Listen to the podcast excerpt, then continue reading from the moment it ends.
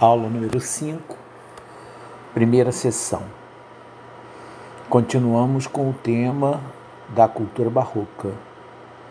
Na nossa última aula presencial, eu solicitei que vocês observassem duas obras do barroco, duas pinturas do barroco. Uma, o quadro Las Meninas, de Velázquez, e a outra, o Boi, às vezes chamado de boi esquartejado, de Rembrandt.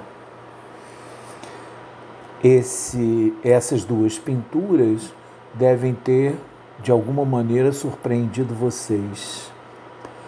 A primeira surpresa que salta aos olhos, naquilo que se refere à própria dimensão da cultura barroca, é a ideia do excesso, do excesso de realidade daquilo que o tempo inteiro aponta para alguma coisa que, diferente do renascimento, está muito mais colada naquilo que é a vida, a experiência. Nos Las Meninas de Velázquez, é, fica claro, além disso, uma certa novidade naquilo que se refere a um dos pontos contraditórios da cultura barroca a tela, ao ser observada, ela destaca algumas coisas que podem servir de chave para a gente tentar entender o que essa tela pode representar. Como vocês sabem, a cultura barroca, pelas suas dimensões contraditórias, ao mesmo tempo que apresenta uma certa legitimidade daquilo que são as estruturas absolutas do Estado, ao mesmo tempo, revelam um outro lado, principalmente pela presença de intelectuais de crítica àquilo que é a própria expressão da chamada sociedade de corte ou da sociedade hierarquizada do século XVII. No quadro Las Meninas, é, há uma marca muito clara da relação de transição entre o século XVI e o século XVII. Nesse sentido, a cultura do Barroco é também uma cultura de transição. E essa cultura de transição, no quadro Las Meninas, está presente numa certa inversão de ordem. Essa inversão de ordem está claramente definida por aquilo que, num primeiro momento, se percebe no quadro. Primeiro, o tamanho da tela é, segundo, o protagonismo está dividido entre o pintor, que olha para quem olha para ele, e o grupo que se movimenta ao lado dele. O grupo formado por princesas, animais, anões, como é característico da intensa inclusão no barroco de símbolos do grotesco é, aparentemente, embora o olhar do pintor esteja virado para a gente, a ideia que dá é que a cena que está sendo pintada por ele é aquela que é colocada no primeiro plano. Ou seja, achamos né, logo de supetão que ele está pintando as princesas, o cachorro, etc. Entretanto, se nós observarmos com mais atenção a luminosidade do quadro, principalmente a luz que entra sobre esse primeiro né, é, quadro de referência, essa primeira cena de referência das princesas e das anãs, vocês observam que também o olhar delas está voltado para frente. Né?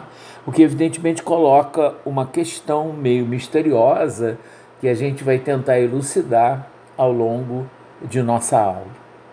O outro aspecto importante é se nós observarmos o fundo do quadro, tá? há uma porta com o nobre, tá?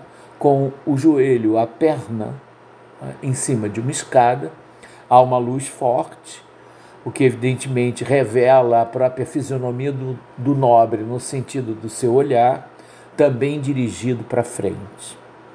Nessa parede onde essa porta está colocada, há inúmeros quadros Entretanto, um desses aparentes quadros tem uma luminosidade diferente dos outros. O fundo é praticamente negro, à exceção da porta e do nobre, com a claridade, mas há um quadro próximo da porta que revela uma luminosidade, o que evidentemente nos leva a pensar na possibilidade dele ser um espelho. Nesse espelho há uma imagem, né? e essa imagem, ao ser observada, é a imagem do rei e da rainha. O que significa que esse quadro permite que a gente observe que, na verdade, o que está sendo pintado ah, pelo pintor ah, é esse quadro que está, essa figura que está expressa no espelho, ou seja, ele está pintando o rei e a rainha que estão fora do quadro. O que significa, como, como consideração, que o rei e a rainha estão fora do lugar de poder. O lugar de poder está definitivamente marcado pela figura do pintor. Isso significa uma alteração naquilo que é a forma de ordem e de hierarquia da sociedade de corte ah, em tempos de estruturas absolutas. Ou seja, Velázquez se coloca numa posição de inversão ou numa posição de crítica com relação àquilo que é a dimensão básica da vida política dessa passagem do 16 para o 17. Observemos, observamos, observemos agora o quadro do Rembrandt.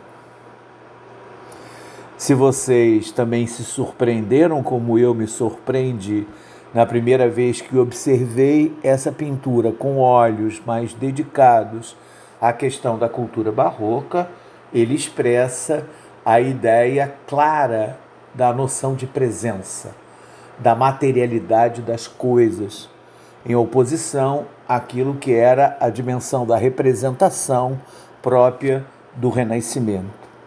Essa forma de expressão né, do mundo representada pelo boi, além de indicar uma representação muito forte daquilo que é a dimensão da morte, a dimensão de uma coisa que foi esfolada, ou seja, tem toda uma violência associada à própria imagem definida né, pelo boi. Há também um outro aspecto a ser considerado que é importante. Esse aspecto fica meio na sombra do quadro. Há uma figura que observa o boi, uma figura que está escondida, mas olhando para a tela, mais à esquerda tá? É, do boi. Essa figura meio enigmática, que tem uma certa luminosidade nela, que gera um certo mistério, tá? é, pode nos levar a pensar algumas coisas que também fazem referência a essa força da cultura barroca, tanto no sentido das técnicas, da engenhosidade e principalmente da produção tá? daquilo que são as dimensões das invenções, da engenhosidade, daquilo que supõe uma relação entre técnica tá? e linguagem o modo de representar a realidade é duro, forte e tem contornos de violência. E ali no, no caso, a figura do boi, se for observada com uma certa atenção, tem a forma de um corpo humano, a forma de um Cristo na, na cruz. Ou seja, várias relações existem que configuram a possibilidade dessa imagem do boi representar uma alegoria, alguma coisa que ultrapassa em muito aquilo que é o seu significado real, mantendo esse pé na realidade e projetando coisas para frente, ou seja, a ideia de um texto numa imagem, alguma coisa que reverbera outras coisas, principalmente essa extremosidade tá, da cultura barroca. É, esses dois quadros que nós analisamos nesse primeiro momento é, servem de base para a gente recuperar alguns aspectos é, das aulas que nós já fizemos sobre a cultura barroca. Primeiro, é preciso entender que o barroco de saída não representa o estilo da Contra-Reforma ou da Reforma Católica, como eu acho melhor considerar. Segundo, o barroco não tem nada de irracional, seja na esfera política, e o exemplo mais claro é a forma de organização do próprio Estado centralizado, do Estado absoluto, as suas formas de organização hierárquica, assim também no campo da sociedade. Tá? É, além disso, é, essa não racionalidade expressa uma outra razão, uma razão diferente daquela que animava tá, o elogio na, da linearidade renascentista. Como agora a cultura barroca tá, estabelece uma viagem mais dura para aquilo que é a realidade, tá, mostrando como há uma crise de representação a nova razão, não mais a razão natural, né, que dava conta de tudo aquilo que é a produção né, do Renascimento, agora a razão é uma razão que está voltada diretamente para o mundo, que a gente chama de razão social. Essa razão social, como vocês sabem, coloca em pauta naquilo que se refere à cultura barroca, uma imagem muito importante daquilo que é a imersão do homem no mundo. O homem está colocado dentro do mundo, tá? nesse grande movimento tá? do social, nesse grande movimento da política. Ele não está fora do mundo como normalmente os intelectuais estavam na cultura da Renascença. Ele vive o mundo está imerso dele, e daí, evidentemente, todas as consequências tá, que são geradas por isso. Consequências essas que estão principalmente vinculadas a uma forma nova de entender o homem. Embora ele continue desenvolvendo a sua subjetividade tá, e a sua individualidade, ela agora está presa a uma certa consciência de si, a uma dimensão de interioridade. E essa interioridade coloca como base fundamental tá, da cultura barroca a ideia da relação entre interior e exterior, que nas pinturas que nós observamos pode estar claramente colocado naquilo que é a relação entre claro e escuro, que mostra uma das características importantes dessas contradições que envolvem a cultura barroca. Além disso, lembrem-se todas as cenas que nós apresentamos e tudo aquilo que de alguma maneira está envolvendo a própria Constituição, seja do Estado absoluto, seja da sociedade de corte, envolve evidentemente uma dimensão nova daquilo que é a cidade. E é exatamente a ideia de cidade barroca que reúne todos esses elementos que nós estamos apresentando seja pela sua condição de cultura urbana, seja pela sua condição de cultura massiva. Ela está envolvendo todo mundo, ela está fazendo com que todos percebam essa relação entre interior e exterior. Tudo aquilo que anteriormente estava vinculado a uma certa relação tá? de oposição entre Deus e o mundo terreno agora está colocado diretamente no mundo, ou seja, a violência ou a extremosidade estão definidos por aspectos variados da cultura barroca, como o teatro, a cena teatral é importante, a literatura, já fizemos menção a isso quando falamos lá sobre Shakespeare e quando falamos lá sobre Cervantes. Ambos representam exatamente a fundação do romance moderno, daquele que envolve a ideia da razão social, do homem no mundo. E evidentemente que a partir daí é fácil observar como esse mundo do século XVII vai apresentar uma série de tensões que se transformam ah, em radicalizações e essas radicalizações darão origem a uma série de revoluções, a uma série de revoltas que marcam todo esse período do século XVII. E envolvem, vejam, de maneira muito clara, não apenas aspectos políticos estrito senso, como é o caso, por exemplo, da Revolução Inglesa, mas definições claras ligadas a sentimento, a sentido, a religiosidade. Lembrem-se que na França as guerras civis religiosas continuam durante o século XVII. Lembrem-se que no caso da Inglaterra a questão da revolução, das revoluções inglesas envolvem questões religiosas de fundo. Lembrem-se de Cromwell né, e dos puritanos. Então, há um universo de relações que agora estão associadas.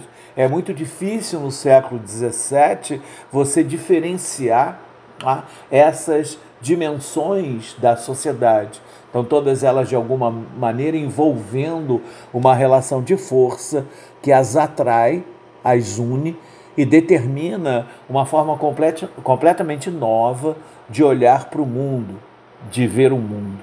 E isso, evidentemente, vai estar reproduzido em vários aspectos, principalmente na forma pela qual aquilo que nos interessa mais é, as contradições do barroco, ao mesmo tempo que indicam essa violência, essa dimensão de presença, também abrem caminho para aquilo que será, a partir desse momento, um dos temas centrais do nosso curso, que é a relação entre cultura e civilização. Tá? A cultura do século XVII, a cultura da chamada corte ou a sociedade de corte, impõe um dado novo importante, uma nova cultura. E essa cultura está marcada exatamente por esse universo contraditório.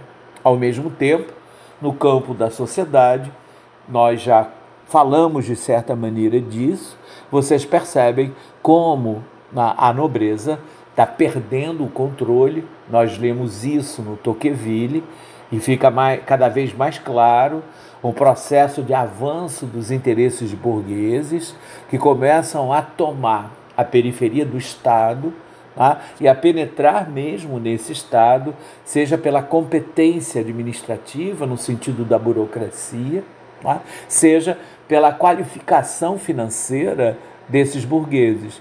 Lembrem-se que o século XVII vai estar pleno de elementos importantes ligados à chamada nobreza de Hobbes. A nobreza de Hobbes, vejam, está vinculada a um processo de venalidade desenvolvido tá, pelos reis europeus como forma de dar a eles autonomia, seja pela venda de cargos públicos, eclesiásticos ou não, mas seja pela realização de um processo contínuo né, de retomada de certos elementos que fazem parte da órbita de poder, da soberania do rei, né, e utilizá-los várias vezes, como nós vimos, como elementos importantes, seja a liberdade de uma cidade, que é vendida várias vezes pelo monarca, até várias outras coisas que envolvem principalmente impostos durante esse período. Quer dizer, essa realidade toda abre caminho ah, para algumas coisas importantes que estão ligados basicamente a um processo de desenvolvimento dessa transição ah, desse século XVI, do fim do século XVI, da crise do século XVI, para uma realidade nova, que é a realidade do século XVII, que é instável. Ela não habilita a gente a tentar entendê-la de maneira direta como alguma coisa que pode ser facilmente interpretada. Ela se abre como se fosse uma colcha de retalhos, alguma coisa própria da ideia que nós passamos para vocês da cultura barroca, enxergada como uma curva. Alguma coisa que fora da dimensão da reta, da linearidade, impõe mudanças o tempo inteiro, ou seja, uma cultura que está constantemente em movimento, que usa os artifícios, usa a sedução, usa a sensualidade, usa tudo aquilo que é possível usar. Mais do que isso, come, começa a colocar tá, num primeiro plano a ideia da própria dimensão do corpo do homem. Há. É, agora não é mais a cabeça que funciona como representação desse mundo. A, a imagem mental está vinculada às sensações, aos sentidos, àquilo que é o peso da realidade no corpo desse homem. E é por isso que surgem imagens como a imagem de Dom Juan, é por isso que surgem questões importantes ligadas, por exemplo, ao ceticismo, presas especialmente à figura de Montaigne, e algumas outras coisas que o Montaigne, como a final do século XVI, mostra como esse processo vai se desenvolver é, no século XVII. Várias coisas importantes ainda vão ser posteriormente analisadas por nós quando estivermos lendo Norberto Elias, o Galateu, é, o texto, principalmente do Erasmo de Roterdã, sobre a puerilidade civil, onde a gente vai observar como essas coisas vão estar vinculadas às maneiras de mesa, aos modos de representação social, aos modos de representação da própria política. Lembrem-se que isso tudo vai ser revelado por uma marca muito interessante da cultura barroca, que é a ideia da festa. Tá? A ideia de tudo aquilo que representa a possibilidade de, da ritualização. Festa no sentido aberto, seja os enterros, com as caveiras, etc., seja as festas mesmo, né, ligadas a alguma possibilidade né, de comemoração. Tá? Isso nos lembra de modo muito claro que a gente continua no século XVII tendo uma certa oposição entre o carnaval e a quaresma. Só que essa oposição está colocada numa outra dimensão. Ah, é possível é, ver como a própria Igreja Católica, que aprende com a reforma protestante, modifica a sua linguagem, tá? abre espaço para a introdução dos hinos, para uma relação mais direta e uma presença mais forte da experiência dos fiéis naquilo que é a composição da dimensão religiosa. Entretanto, é bom observar, e a gente vai ver mais isso na próxima aula, quando nós formos trabalhar mais direto a ideia é, dessa cultura barroca expressa no mundo urbano, expressa na cidade, e em especial as querelas que mostram como a dimensão barroca abre caminho para aquilo que é a modernidade europeia, a segunda modernidade europeia, a modernidade que abre espaço para o desenvolvimento eh, do iluminismo. Todas essas dimensões que nós estamos colocando eh, são expressas de maneira muito clara em várias dessas realidades que para frente serão tomadas por nós como elemento de referência.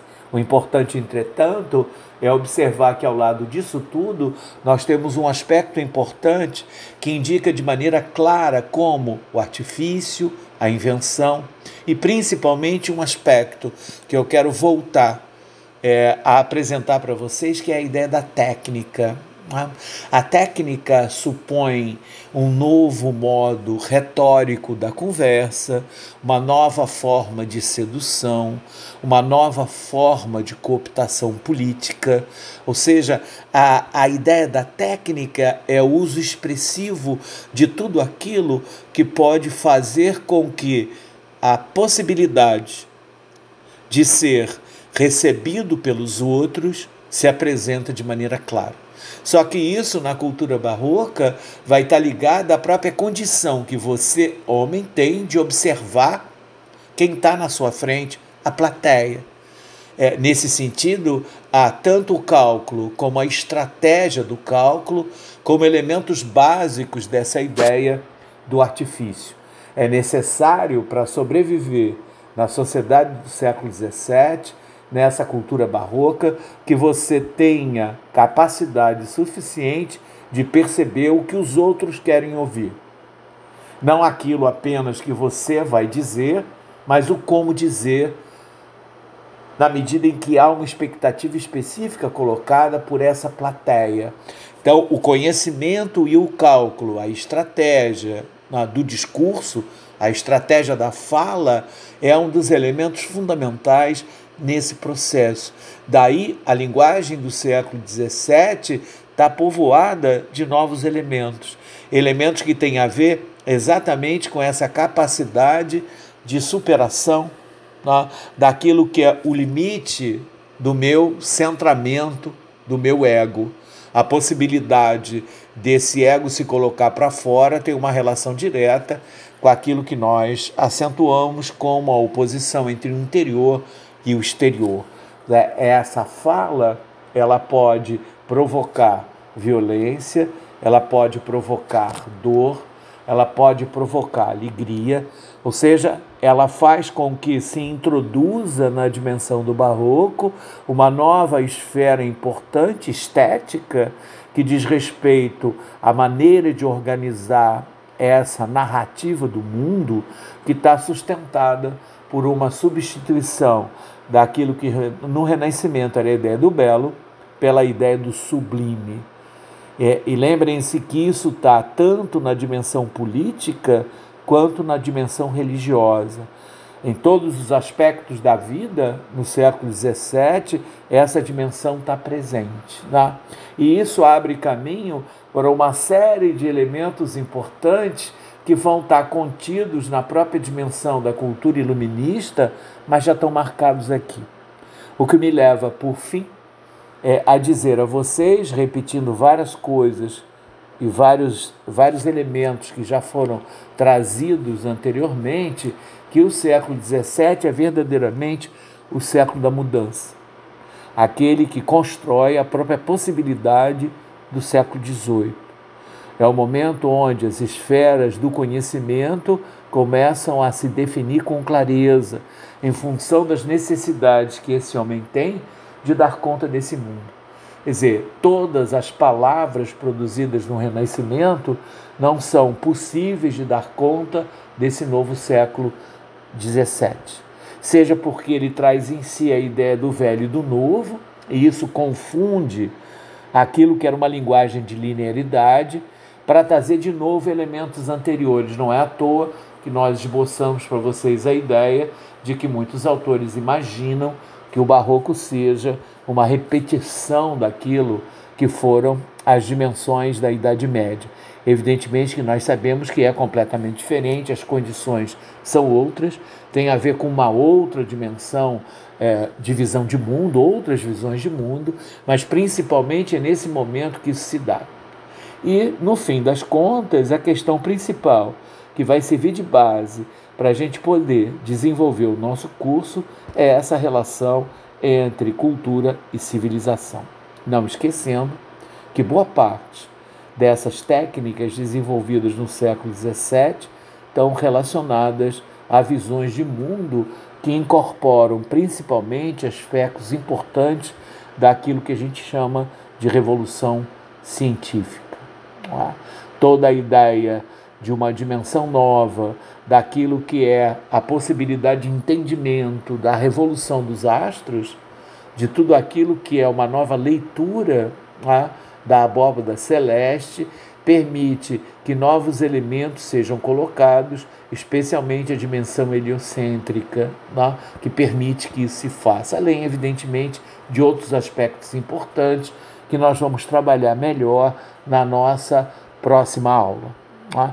Todas as dúvidas que porventura vocês tiverem, podem evidentemente enviar para o meu e-mail, né, que está registrado na mensagem que eu mandei para vocês, né, é, explicando esse processo que nós vamos passar a ter a partir de agora.